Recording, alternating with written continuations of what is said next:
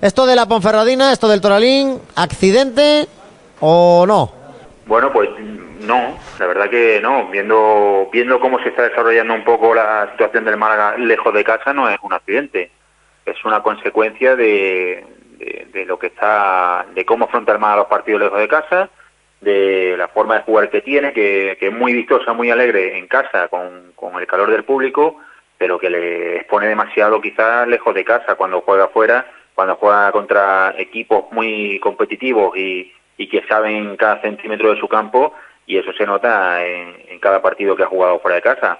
En Ibiza tuvo 45 minutos muy malos eh, y le costó el partido porque era un partido que tenía que podía haber ganado perfectamente. Al final pudo reaccionar eh, y levantar ese 2-0.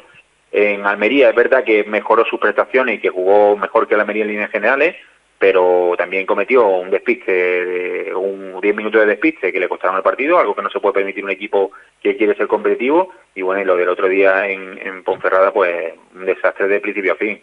Una, una hecatombe que hace tiempo que no recuerdo, ni siquiera, ni siquiera el 4-0 de, del año pasado en Valleca fue, fue de esta forma, una bajada de brazo muy grande y, y yo creo que el Málaga tiene que hacer un examen de conciencia muy importante para que no se vuelva a repetir en otro campo muy difícil que es el del Molino en el próximo fin de semana. Hombre, la verdad es que, coincido contigo, ¿no? Quizás eh, Pilu, accidente porque fue un partido completo, ¿no? Hemos visto tramos malos del Málaga jugando como visitante, pero no 90 minutos tan de cuesta abajo como lo que vimos, ¿no? Eh, en Ponferrada.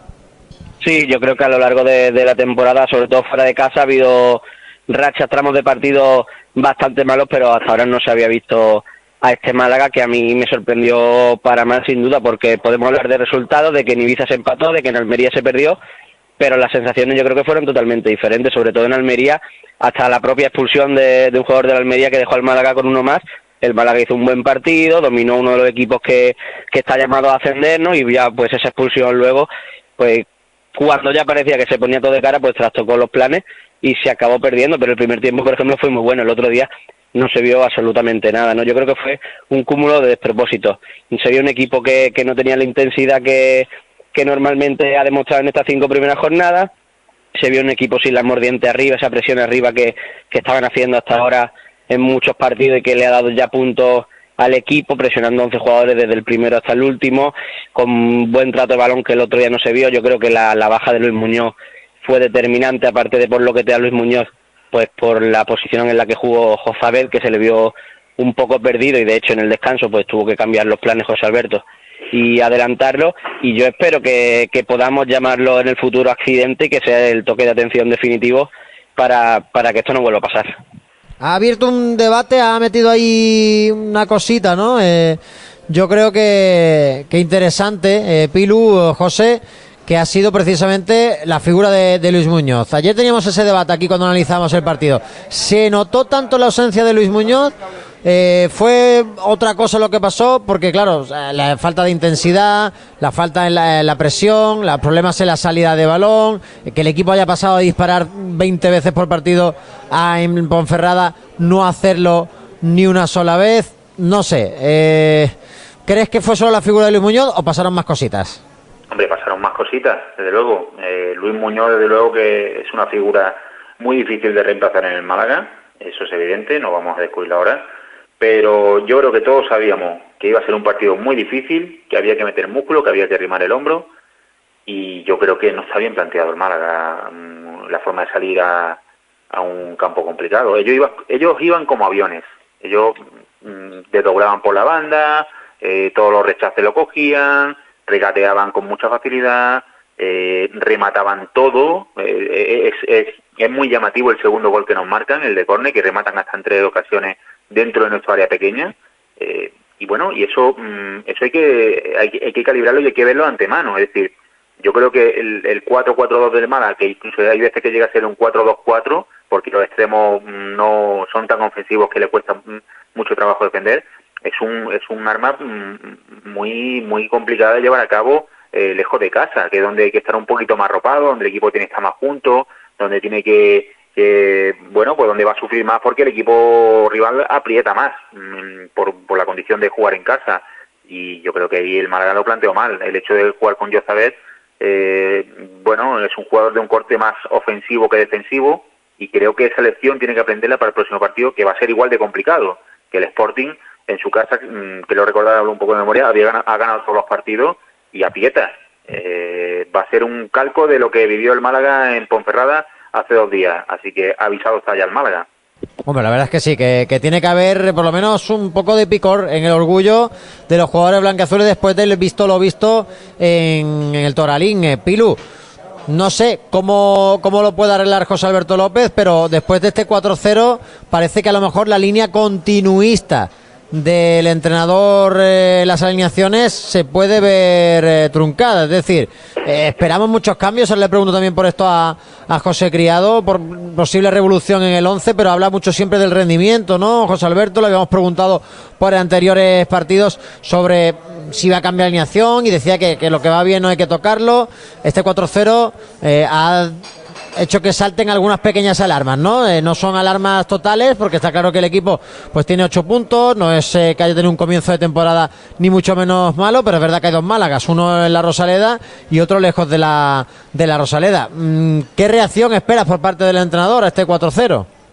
Hombre, yo creo que si algo alguna parte positiva tiene este tipo de derrota, si es que la tiene, es que se pueden sacar muchas cosas en claro y que jugadores, cuerpo técnico y todo el mundo está ya avisado de que, de que otro partido así, ante otro rival de la entidad de como el Sporting de Gijón, que iba líder hasta la semana pasada que se ha puesto la Ponferradina, pues te puede caer otro carro si, si sales de la misma manera al campo. Yo tampoco espero demasiados cambios en el 11, pero sí a lo mejor en la forma de jugar.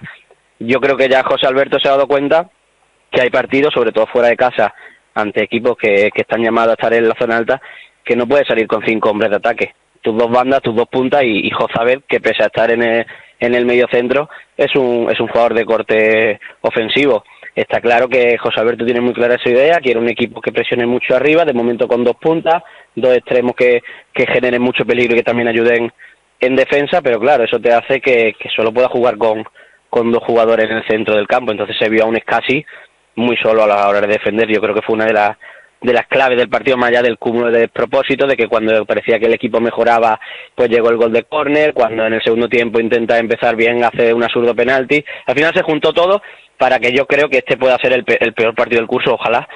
Así que, conclusiones, pues esa, la que, la, la que digo, que creo que hay en ciertos partidos en los que a lo mejor sí que te tienes que amoldar un poco a tu rival, no convertirte en un equipo defensivo, no cambiar tu, tu forma de jugar pero sí protegerte un poquito, porque sabes que son equipos que te van a apretar mucho en tu salida de balón, que te va a hacer el, partido muy complicado y que si tú no tienes un bloque bien armado, que todavía en la jornada 6, pues obviamente el equipo está todavía en construcción, hay que dar un poquito más de tiempo, pues está claro que te tienes que proteger un poquito más. Viene ahora la vuelta de Luis Muñoz junto a Scassi, esperemos que esté a tope el canterano para este partido y veremos si, decide cambiar y apostar por, por tres centrocampistas, por precisamente unirle a ellos dos a Josabed o a Ramón que se le vio un ratito bueno en la segunda parte y ese puede ser el cambio, pero por lo demás yo, yo no espero mucho más. Creo que la portería va a seguir igual. La defensa, pues si acaso, si ve que Cufré puede estar un poco bajo de, de forma de los dos últimos partidos, pues apostar de nuevo por Javi Jiménez, pero, pero poco más.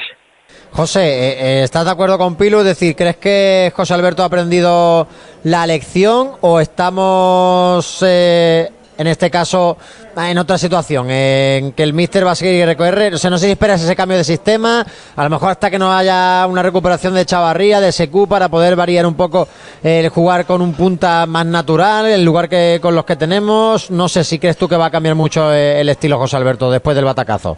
Hombre, yo creo que si después de un 4-0 no hay consecuencia, mm, aquí hay una dejación de funciones. Te, voy a dar una pista, amigo. El año pasado José Alberto pierde 4-0 un partido con el Mirandés en, Alcorcón y solo cambia a dos jugadores ¿eh? de la alineación y tendría que poner a mirar si alguno de los cambios fue obligado por alguna situación de lesión o sanción. ¿eh? Una de dos. Eh, si no hacen un cambio, es que cree realmente en su idea y que cree que, es el camino correcto que tiene que seguir el equipo, cosa que ahora mismo dudo en cuanto a, jugar fuera de casa. No, no digo que que la idea sea mala, pero jugar por de casa me parece demasiado arriesgada, o que, entiende que no, que, bueno, que no hay, no ve ningún defecto punible y que ha sido un accidente, que el equipo tiene que, funcionar así. Así que yo, yo sí considero que tiene que haber una, revolución. Yo en mi equipo haría una revolución porque creo que hay jugadores que, necesitan un toque de atención y que, que tiene que ser un mensaje navegante. Es que, es que repito, ha sido un 4-0 y un resultado muy abultado, demasiado abultado para un Málaga que, más allá de lo que quiera competir, no se puede superar con tanta facilidad por, por un rival que es verdad que va líder y que, que iba como aviones en casa, pero es que le superaron en todas las líneas, no hubo prácticamente reacción. Entonces yo sí tocaría mucho el equipo, habría que ver cómo está Luis Muñoz, pero reforzaría de luego el centro del campo con, con Genaro y con Escasi, y el otro acompañante, pues si Luis Muñoz ha recuperado, pues bien, y si no, ya sabes, y pondría a eh, Brandon en la, izquierda, eh, incluso sacrificando a Kevin, que está haciendo lo mejor, pero pero bueno, no apareció prácticamente el otro día en Ponferrada, mm, eh, a Paulino pues a lo mejor también lo, lo sacrificaría, eh, cambiaría a Cufré por Javi Jiménez porque yo entiendo que fue un cambio eh, no, lo, no lo estaba haciendo mal Javi Jiménez y creo que debe de tener otra oportunidad y un jugador que, es más defensivo a lo mejor que Cufré. Movería un poco el equipo la verdad. Mm, esa sería mi intención de cara a un partido que es muy complicado y que viene de un 4-0 y la última que os hago a, a los dos eh, repito contigo para acabar con Pilu, José, el debate de la portería. Hay oyentes que han eh, expresado su opinión ya aquí, seguro que algunos lo habéis podido escuchar mientras estabais esperando y que han dicho que, bueno, que es un debate que no tenía que haberse creado, que es un problema que ha generado el entrenador. Algunos apuestan por la continuidad de Dani Martín, por la calle del partido especial con el Sporting. Otros apuestan por, después del fallo, por lo menos en el primer gol. Aquí hemos debatido también si Dani Martín falla en algún gol más. Os pregunto por eso también. Englobo la pregunta con todo lo que tiene que ver con la portería. Eh, tiene que volver Dani Barrio por esos fallos, como ocurrió en el partido contra Almería, en un momento en el que mucha gente cree que no hubo que cambiar de portero porque realmente no había problemas. Como curiosidad también, en la jornada 4 del año pasado con el Mirandés, eh, quita Limones después de cuatro jornadas y pone José Alberto López Arizoain, que, volvió, que ya no volvió a soltar la portería hasta el tramo final ya con el objetivo más que discernido para el, eh, para el Mirandés. De la portería, opinión, José, te englobo todas las preguntas. Eh, ¿Falló Dani Martín mucho contra la Ponfe? ¿Crees que esos fallos de haberlo en tu cuestión pueden provocar el regreso de Dani Barrio? ¿Qué va a pasar ahí? Bueno, yo, yo creo que es verdad que no tuvo su mejor día, al menos como, como el primer día, pero no creo que mm, fuera realmente destacada su, su actuación en el aspecto negativo. Eh, así que yo no entendería que hubiera un cambio en la portería. Creo que no ese debate no debió irse nunca, o, al menos no dio pie Dani Barrio a que se abriera ese, ese debate, y una vez que ha dado el paso, pues tendrá que mantenerlo hasta cuando llegue la Copa y Dani Barrio sea en el puesto, o hasta que haya una lesión o una sanción, o hasta que lo haga estrepitosamente mal y se vea que Dani Martín pues no, eh, no está rindiendo al nivel que debería rendir un portero de la categoría. Yo ahora mismo creo que es crear una incertidumbre en un puesto que es innecesario. No, no hay que generar ese, ese debate eh, en un puesto específico y entiendo que mm, los jugadores, mm, incluso el año pasado con Sergio Pellicer lo decía, creo que no hay que rotar los porteros porque es un, un puesto que, que va de sensaciones, muchas veces va de sensaciones, de, de momentos que se entre, entre los centrales, los laterales y el portero que son casi con, con, miradas y creo que eso se coge con, con partido y si está todo el rato moviendo la portería genera ese despiste que no, que no beneficia de luego al equipo. Pilu. Pues yo opino parecido a José, creo que va a seguir, pero Dani Martín en, en, la portería. Yo creo que si él es fiel a, las palabras que, que, comentó en su presentación de que no iba a actuar de la forma que lo hizo Pellicer eh, el año pasado con rotaciones constantes, pues, pues deberá seguir Dani Martín. Yo creo que a lo mejor dentro de él, para él su preferido es Dani Martín por el hecho de que Dani Barrios, pues la primera jornada no lo hizo del todo mal y tuvo ese fallo en, en Almería y creo que a la primera oportunidad que ha tenido para, para sustituirle le ha cambiado.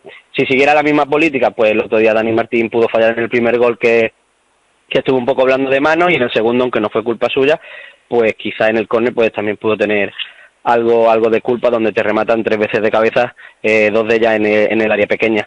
Entonces, eh, si siguiera esa política, pues debería volver Dani Barrio a la portería, pero yo creo que, que no va a ser así, que le va a dar continuidad, que va a seguir confiando en él y veremos en los próximos partidos. En la primera actuación estuvo realmente bien, el otro día pues, pues tuvo esos fallos, pero no se le puede culpar obviamente al portero del 4-0 cuando uno de ellos es de penal, tiene el 4-0 tampoco puede hacer prácticamente nada y, y, yo creo que va a seguir que va a seguir con él. Veremos lo que pasa en las próximas jornadas. Si siguen cometiendo fallos en las próximas dos tres jornadas, pues a lo mejor se vuelve a plantear el cambio de portería. Pero yo creo que, que dentro de él él tiene como, como portero titular a Dani Martín y hasta que no le dé motivo suficiente para, para volver a hacer el cambio no lo va a cambiar.